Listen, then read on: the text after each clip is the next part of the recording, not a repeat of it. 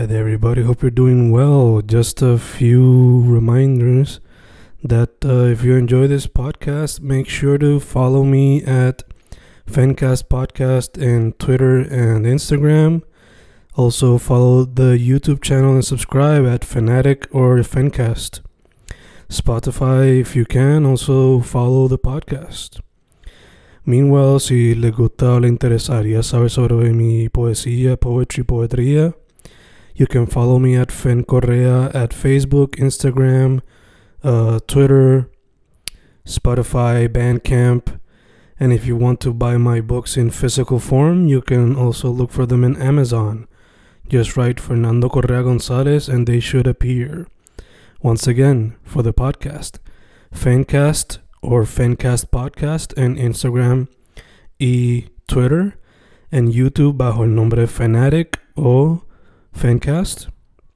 Y si le interesa mi poesía, poetría, poetry, Fen Correa en Facebook, Instagram, Twitter, Spotify, Bandcamp y en Amazon bajo Fernando Correa González. With all that being said, enjoy the interview. Thank you.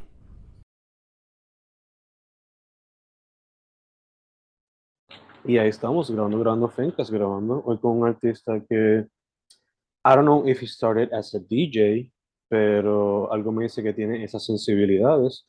Un artista que escuché su proyecto recientemente, salió el día de mi cumpleaños, tengo entendido. Amor es agua.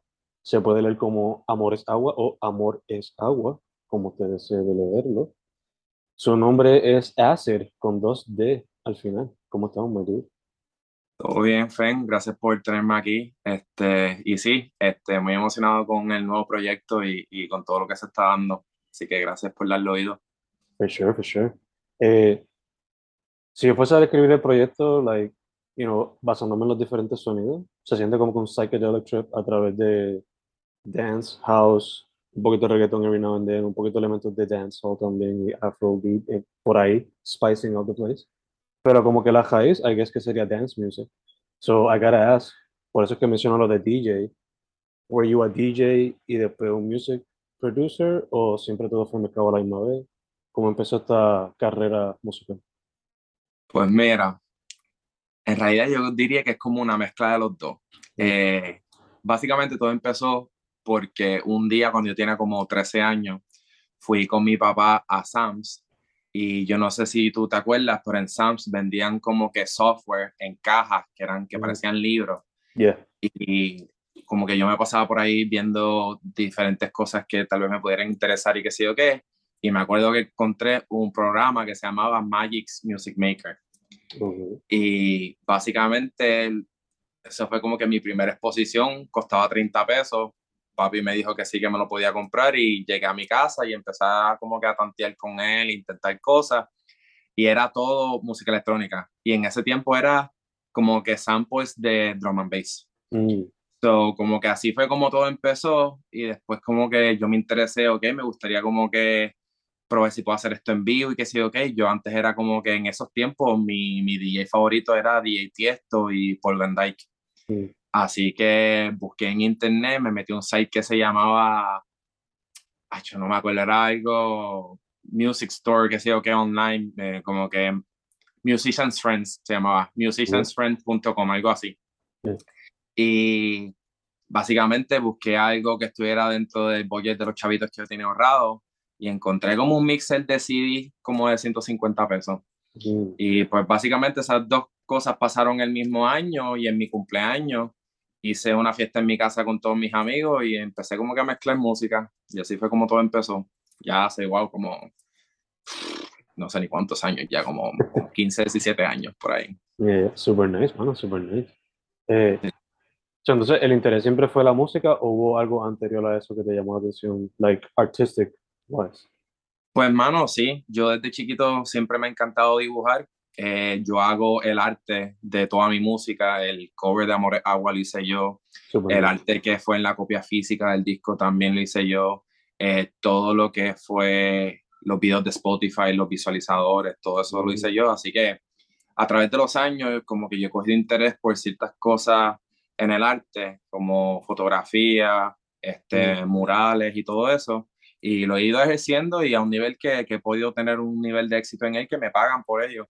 Tengo, por ejemplo, un mural en un negocio en Mayagüez que se llama La Cuevita de Tarugos.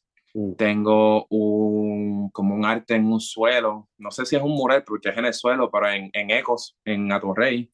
Mm. Y so que yo en verdad estoy all over the place en ese sentido.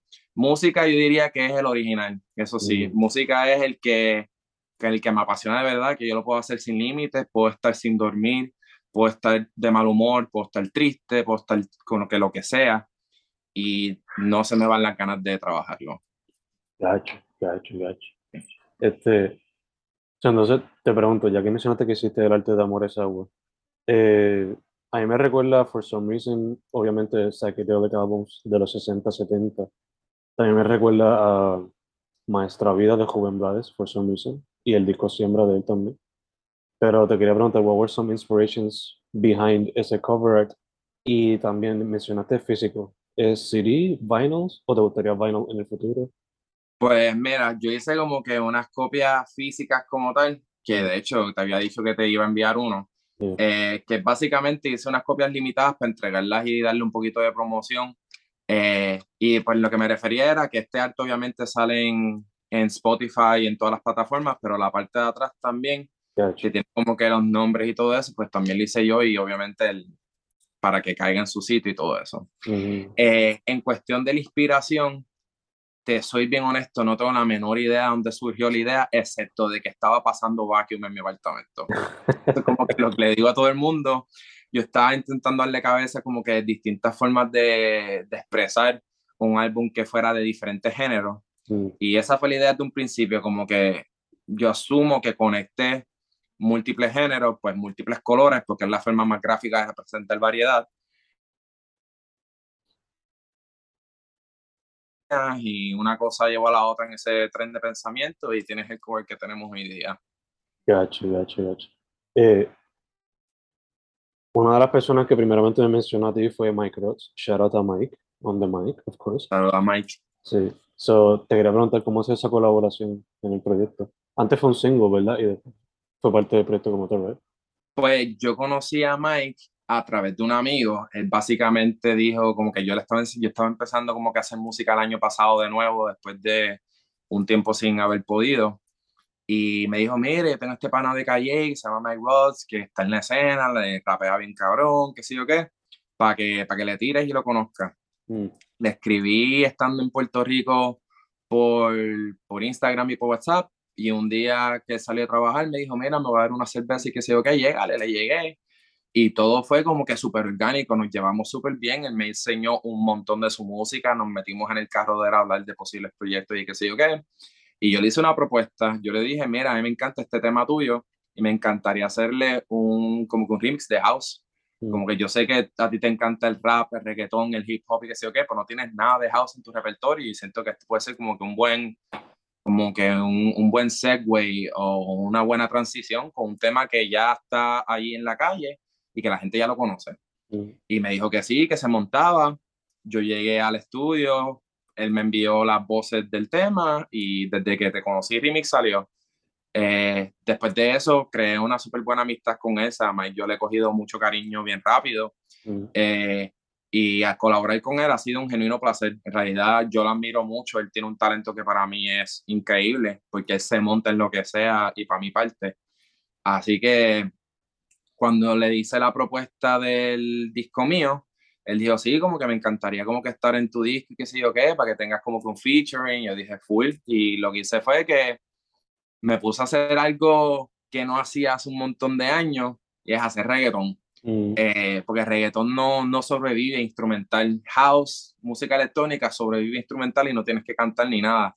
Pero reggaetón, eso necesitas voces sí o sí. Eh, yo había hecho reggaetón por muchos años, después de que me moví del Magic's Music Maker ese que te conté, pues después conseguí Fruity Loops, que es un poquito más profesional y lo que a mí me entregaron fueron proyectos de ejemplo de reggaetón. Me acuerdo que el primer proyecto que yo abrí en Fruity Loops fue una copia de Sácala de, Don Omar y Héctor Fader y qué sé yo qué. Entonces, a través de esos años con Fruity Loops, pues yo me dediqué a hacer reggaetón muchos años sin sacar nada, pues porque yo no estaba cantando ni nada. Y pues paré y ahora este año, o el año pasado en realidad, en octubre, decidí como que sentarme de nuevo, hacer una pista nueva, buscar sonidos que no sonaran como el 2020, pero que tampoco sonaran como el 2000, ¿me entiendes? Como que un in-between. Y, y, salió Mike Damores, se le envié, Mike se enamoró del beat y le metió letra y para mí le metió súper, súper cabrón. Y pues salió en el disco y en verdad ha sido el mejor palo del disco, honestamente, que yo ya me lo esperaba porque porque en verdad para mí, a mí me encanta ese tema y es mi favorito, así que, que no me sorprende que así el que más está sonando ahora mismo. Super nice, super nice. Another nice story involucrando al Mac Miller de la escena, Mike Roberts. Este, sí. Y le digo porque pues, él es, es ella con todo el mundo, like based on my experience, he's super nice with everybody. Eh, la pasión siempre está ahí por la música, so. y que no tiene miedo de expandir sus sonidos.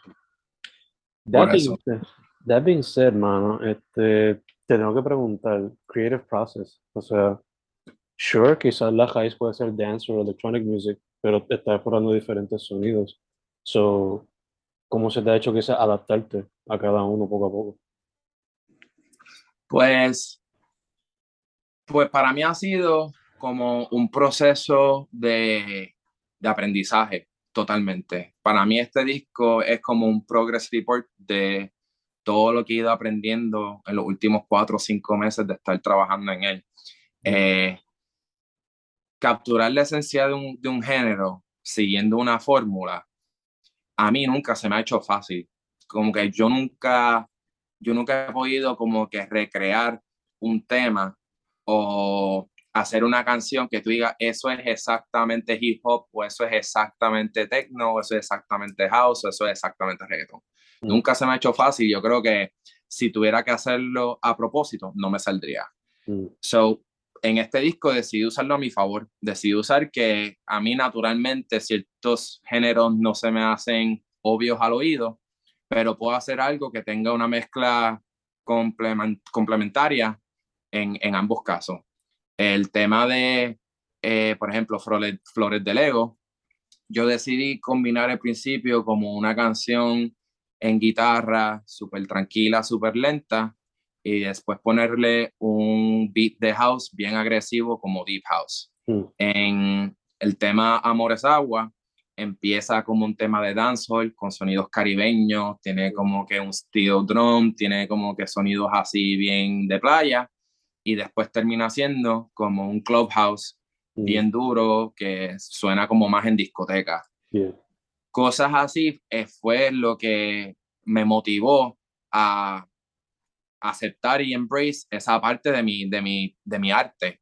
Como que yo tal vez no puedo hacerte un, un tema que suene exactamente como un tema de J Balvin, pero te puedo hacer un reggaetón único, te puedo hacer un dancehall único, te puedo hacer algo que sea bien, este, básicamente orgánico a, a mi persona, que me representa en ese sentido, porque me, me encanta hacer de todo.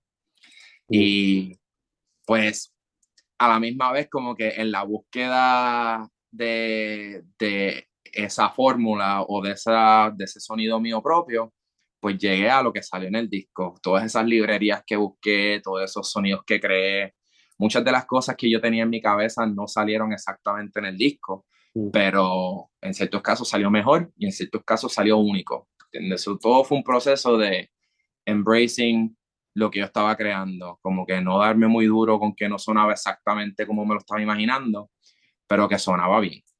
Yeah, yeah, yeah. Eh, me encanta que lo describas haciendo como un progress report.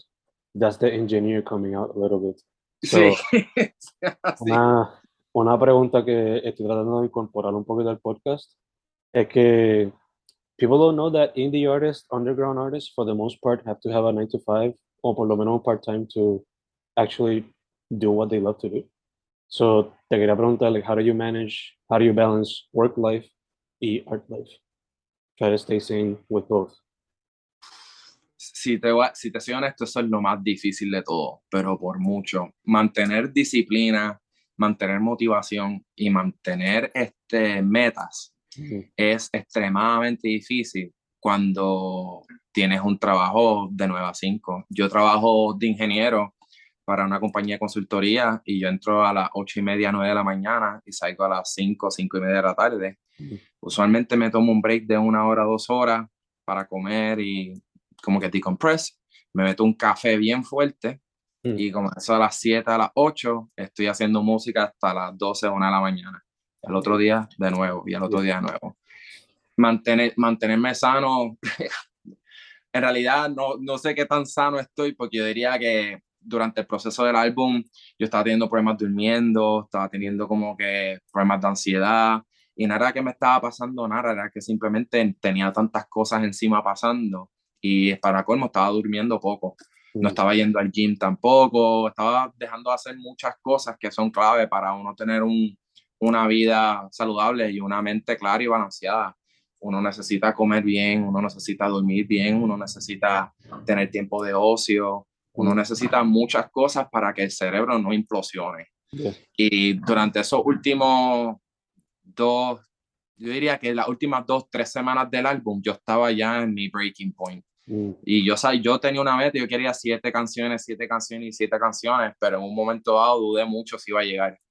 Y, pero pues eh, todo se dio bien y, y se, se completó. Pero como la, la pregunta que me hiciste es súper clave, como que how to maintain your sanity. Es, está fuerte, está fuerte.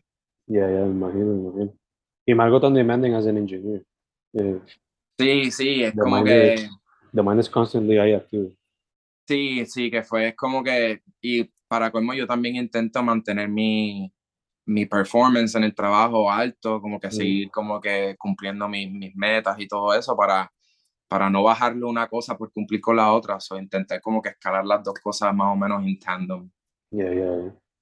Eh, bueno, going back to the music, I don't know how old you are, pero, you know, back when I was in high school, in the mid to late 20, 2000s, eh, esa época desde ahí hasta early 2010s, como que electronic music, for some reason, explotó en la isla de una manera grande y al día de hoy sigue habiendo muchos raves underground por ahí, que yo a veces cacho como que un flyer por Instagram.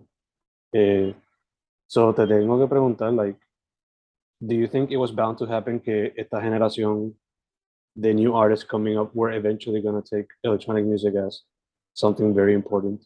Que quizás fuese a redefinir lo que es el género urbano, quizás.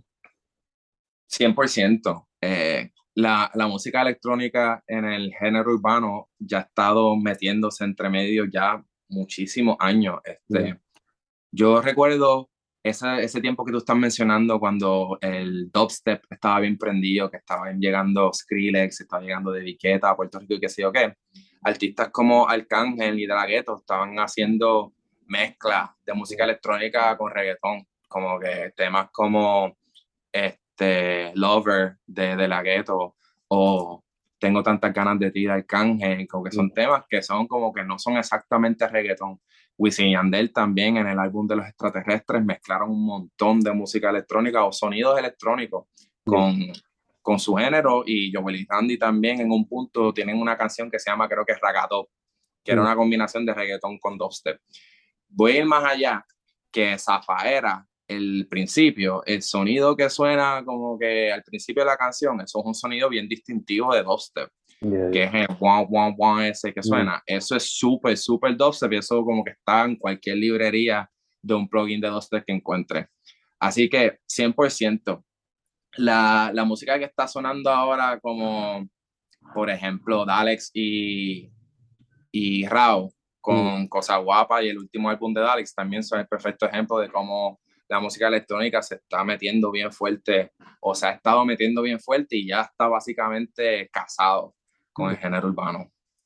Que, de hecho, I don't know, sí, quizás porque ellos son como que más laid back, more chill, y quizás por eso quizás la gente como que didn't pay that much attention, pero lo que es los Walter, Buscabulla, Balloon, como que it makes me think si es que la gente simplemente they just wanna dance bien cabrón and they're afraid to just chill out con música más como digo o Walter y quizás maybe they didn't get the attention comparado con otras cosas pero finally they're getting the attention es lo importante. 100%. Yo fui a un concierto de los Walters a- ayer y Mm. es buenísima, buenísimo, buenísimo. Y es música que tal vez uno no escucha en como que en las barras y en el jangueo y qué sé yo qué. Mm. pero música que tú escuchas en tu tiempo o en tu carro o en la playa, que sí o que 100%. Y, y se merecen esa atención porque es música de calidad.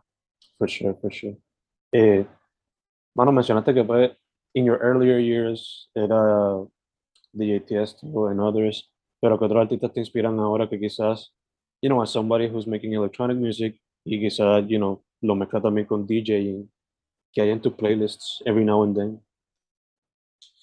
Pues mira, a mí yo soy bien fan de un montón de gente, pero así, gente que escucho constantemente, yo diría que los Martínez Brothers, Mm. este, me gusta mucho como que a nivel como que artistas de Puerto Rico, me gusta mucho eh, Tiny, me gusta mucho Chris y Gaby Music, son productores que yo admiro mucho. Este, me gusta mucho el trabajo de Nice Guy Mm. y de, también de, de todos estos productores que están como que en la escena más indie, que hacen un montón de, de trabajo espectacular. Son gente que yo los escucho y me inspiran a, a moldear mis canciones al nivel tipo de pista, pero que sea una pista compleja, que tenga diferentes niveles, que no sea monótona, todo eso son cosas que uno toma en consideración y ver cómo no solamente los productores grandes, sino que los que estamos empezando, estamos a este nivel de, de competitividad, para mí me inspira mucho y me hace seguir como que intentando llegar a ese nivel y querer a, a aprender más y, y, seguir creando. Así que, full. Gacho, gacho.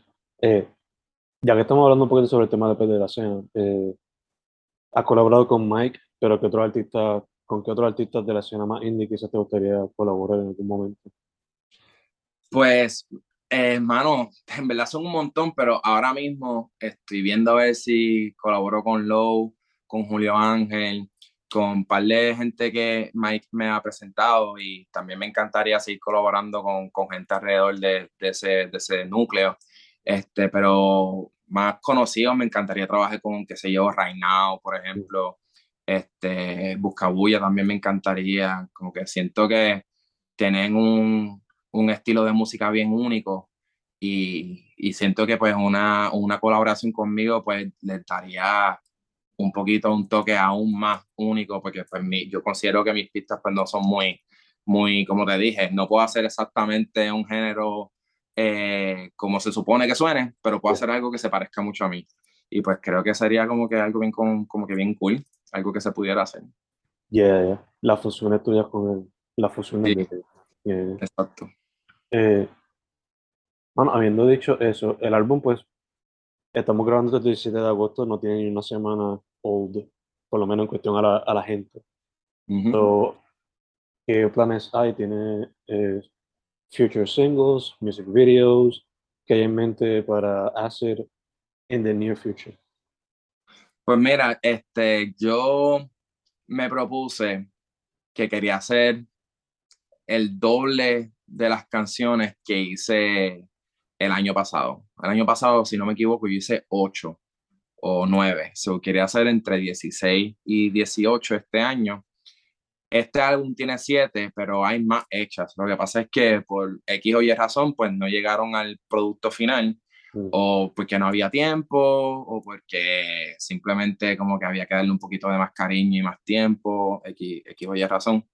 Eh, no sé exactamente cómo se va a ver el resto del año, pero estoy 100% seguro que esto no va a ser lo último del año, por ejemplo. Estoy trabajando, por ejemplo, ahora mismo tengo un- una colaboración con un negocio en Mayagüez corriendo, que no voy a dar muchos detalles para dejarle un poquito más sorpresa, pero le estoy trabajando una canción al negocio para que sea como que el theme song de, Super cool. de ese espacio y, y es como que un, un género electrónico combinado con un género como que tropical y pues lo va a dejar hasta ahí, pero ajá, estoy bien emocionado con ese proyecto también, que está corriendo desde antes que saliera el disco, pero pues, o sea, como te dije, hay que darle tiempo para que las cosas se cocinen. Obligado, obligado. Es super cool. Me recuerda randomly a la historia de esa clásica de que Pusha T ayudó a hacer la canción de I'm Loving It de McDonald's. Pero Sí. esto, es, esto es más acá, más local. So, that's super cool to hear. Eh, Sí. Mano, además de eso, eh, you know, sacaste tu primer álbum recientemente, so, pero también ha sacado varios singles across the board. So, what would be some advice for a high schooler? Como te dije, soy maestro. So, what would be some advice for a high schooler que quiera meterse a, a hacer música? en general? Pues, advice sería que no le tengan miedo a, al proceso de aprendizaje ni al rechazo. Como que hagan música para ustedes, eh, después de que ustedes estén bien orgullosos de lo que están haciendo, de lo que están trabajando, eso es todo lo que importa. Yo pasé por un tiempo donde le tenía miedo como que al que dirán Mm. y que pensaran las personas de lo que yo estoy haciendo, que sí, ok, en realidad eso no vale nada, no aporta nada a tu vida y lo que hace es que genuinamente te quita, te quita, te quita ambición, te quita ganas y te quita motivación. Eh, luego de que pasas esa etapa de incertidumbre, es que entonces tú te das cuenta de lo mucho que tú tienes por dar y eso es algo que he aprendido de mí mismo. Eh, uno obviamente todavía tiene ese miedito de exponerse y entregarle el alma a las personas y todo eso, pero desde que empecé a hacerlo, 100% no me arrepiento de las mejores cosas que he decidido hacer en mi vida. Así que consíguete una laptopcita, no tiene que ser la mejor del mundo, consíguete algo que simplemente cumpla con los mínimos, ahorra si tienes que hacerlo, lo que sea que tengas que hacer, hazlo, prioritízalo, busca en internet todos los software gratis que puedas, que los hay, los hay para encontrarlo y practica y sigue metiéndole, sigue dándole un poquito todos los días. No tienes que darle ocho horas al día, puedes darle dos horas todos los días. Y después de que mantengas ese paso y esa consistencia, vas a ver progreso. Es como ir al gimnasio. Obligado, obligado. I would not agree more. Este, para alguien que se pasa escribiendo every day at least for one hour, I would say the same thing. Este, mano, that being said, eh, tu social media, que no lo voy a mencionar ahorita, lo mencionamos ahora. Social media, todas esas cositas para que la gente sepa about you, about the music y otras cositas. Pues estoy en Instagram, Twitter y TikTok. En Instagram mi handle es 1 underscore 2 many mornings, que es básicamente one too many mornings. En TikTok soy Acid PR con doble D y en Twitter soy Vaya Bronx. Eh, Sí. me encantaría que todos fueran iguales, pero conseguir esos nombres ha sido medio difícil en las plataformas, pero siento que a la misma vez le da como que un toque de mi personalidad a, a todas las plataformas y todos esos links se pueden conseguir si uno los está buscando, así que eso- esas cosas no me preocupan mucho. Pero eh, en el, mi descripción de, de Instagram hay un link donde tú te puedes suscribir a mi newsletter. Y ese sí, eh, para mí es súper importante porque yo me paso enviando información sobre shows que voy a hacer, como por ejemplo el release party que hice del álbum, lo envié por ahí, eh, updates de música nueva, previews, behind the scenes. También he tirado como que un poquito de mercancía por ahí gratis para que la gente pues como que tenga algo como un token of my appreciation. Así que si algo importante es suscribirse al newsletter que está en el bio de mi Instagram. Perfect, perfect. Pues, mano, dicho eso, thank you for saying yes. Se nos dio fácil, sencillo. No internet or light problems, so that's good. Exacto, sí, ¿verdad? Sí. Está cabrón. Yeah, yeah, yeah. Este, muchas gracias por, por la entrevista, en verdad. Este, admiro mucho tu trabajo y aprecio mucho la oportunidad de, de haber hecho esta entrevista, así que muchas gracias y all love. Gracias por todo. Yeah. Thank you, thank you. Su nombre es Acid con dos Ds en Spotify and all DSPs, digital Ujú. platforms. El proyecto, como dijimos ahorita, Amor es agua o Amor es agua, pero amores todo junto, of course. Sí, Dude, thank you. We're set. un placer. Gracias. Thank you for watching. Mm.